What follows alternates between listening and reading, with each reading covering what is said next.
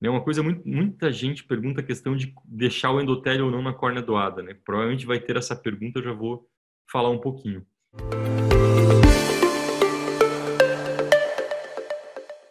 Aqui eu mostrei os vídeos de, uma, de algumas bolhas tipo 1. Então eu vou mostrar esse que é um vídeo do Ramon, que ele cedeu. É um paciente com irregularidade pós-RK, né, ceratotomia radial. Então a técnica de pack bubble é medir com paquímetro ultrassônico em uma região para você fazer uma incisão milimetrada para já ir com a cânula bem próxima do DCM. E o Ramon mostrou que isso vai fazer um aumento no índice de bolha tipo 1 para ter o sucesso no DALC. Aqui, como ele não conseguiu medida na periferia, ele fez no centro. Então, aqui ele modificou o Pack Bubble, fazendo no centro. Né? Então, ele desconta 60 micra da região mais fina que ele mediu aqui.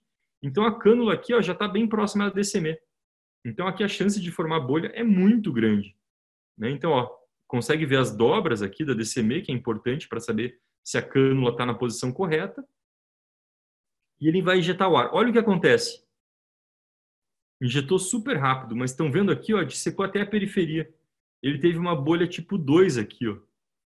Tá vendo?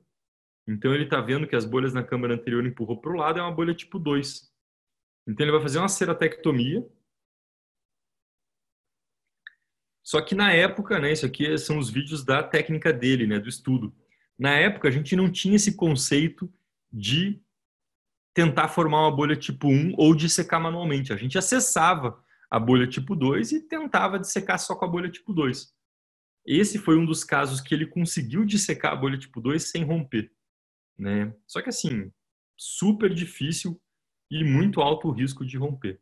Então, injeta o viscoelástico para proteger a membrana, disseca com todo o cuidado, olha o cuidado que ele está dissecando, né? porque ele sabe que ele está só com DCM e endotélio. E qualquer manobra pode rasgar e perder a chance de manter um DALC. Então, olha o cuidado que ele está tendo para retirar esse estroma residual. Tá? Eu vou passar um pouquinho mais para frente, mas só para vocês entenderem que realmente tem que ter muito cuidado, tá? que qualquer coisinha rasga. Aí ele vai tirando o estroma residual com todo cuidado e no final vai colocar o enxerto e suturar. É uma coisa muito, muita gente pergunta a questão de deixar o endotélio ou não na córnea doada, né? Provavelmente vai ter essa pergunta, eu já vou falar um pouquinho. Então não existe um consenso ainda. Existe um estudo lá de Sorocaba, junto com a Luciene e a Tatiana Prazeres, que é da tese de doutorado da Tatiana Prazeres, que foi nossa fellow lá em Sorocaba, onde ela comparou deixar o endotélio da córnea doada ou retirar e não teve diferença estatística em qualidade visual, em rejeição, em complicações, em nada. Então, não teve diferença. Como não teve diferença, é, a gente acabou sempre deixando o endotélio na córnea doada para, se você tiver uma câmara dupla no pós-operatório, você poder retirar a DCM do paciente e a córnea doada ainda vai ter um outro endotélio para não precisar um retransplante. Mas o que a gente está observando nos últimos cinco anos é que a dupla câmera ela se forma justamente porque você deixa desse meio endotélio. Quer dizer, você está deixando desse meio endotélio para manejar uma complicação se acontecer, mas essa complicação acontece porque você deixou desse meio endotélio. Não, estudo, não existem estudos ainda provando isso, isso é um conceito que a gente está tendo, e isso principalmente pela nossa experiência em DMEC, porque a gente sabe que no DMEC, se você deixa DCM com DCM, o risco de descolar é maior.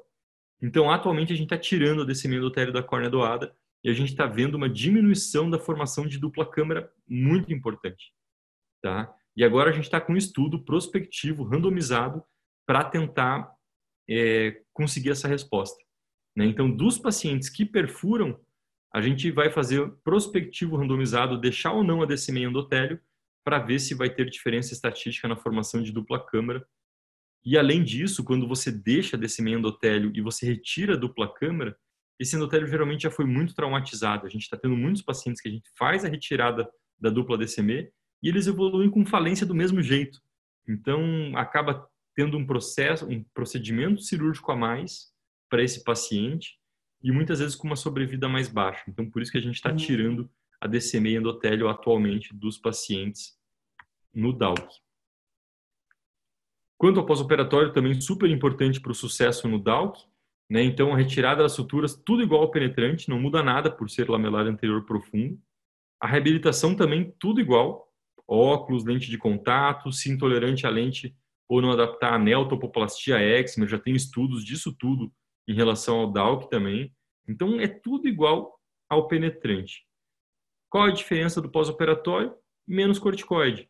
Então, você não vai passar um corticoide de duas em duas horas num paciente que é um penetrante que você fez, por exemplo, num ceratocone, que está tudo controlado a alergia, está tudo perfeito, você não vai deixar de duas em duas horas o corticoide e não vai deixar esse corticoide seis, doze meses.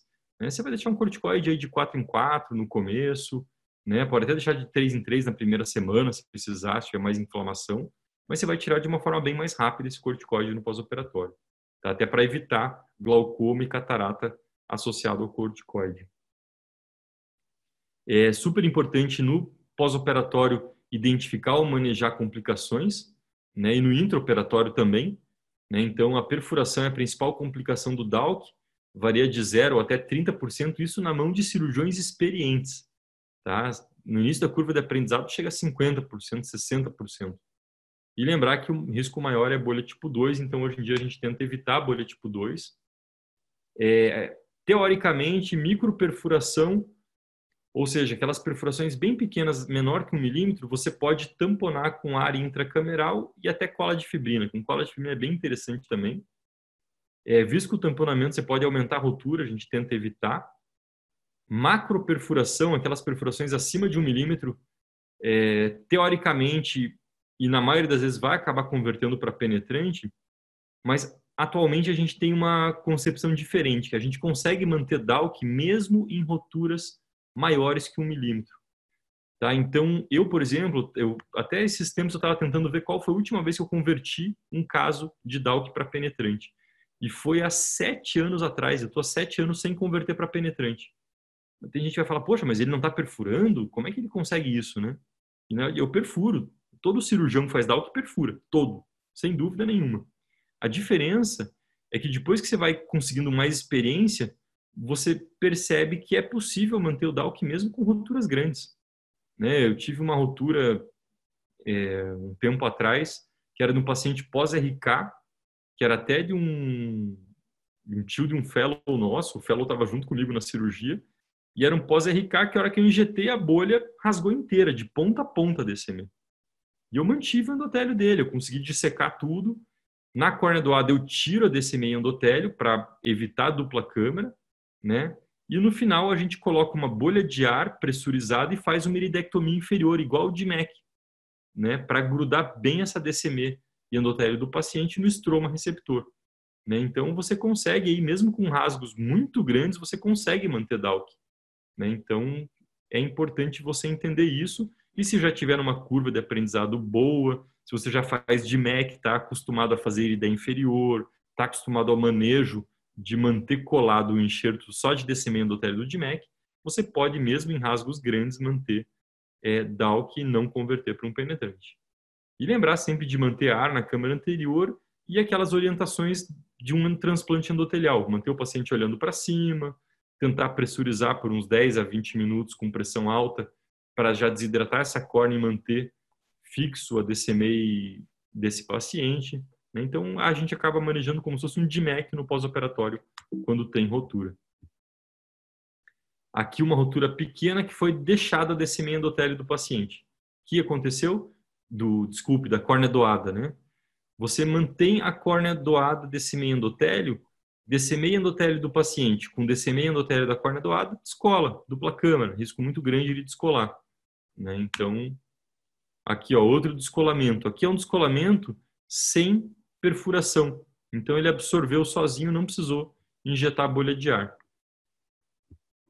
Esse já é um descolamento que não só ele descolou e fez dupla câmara, como demorou para voltar ao paciente, ele fez uma fibrose já.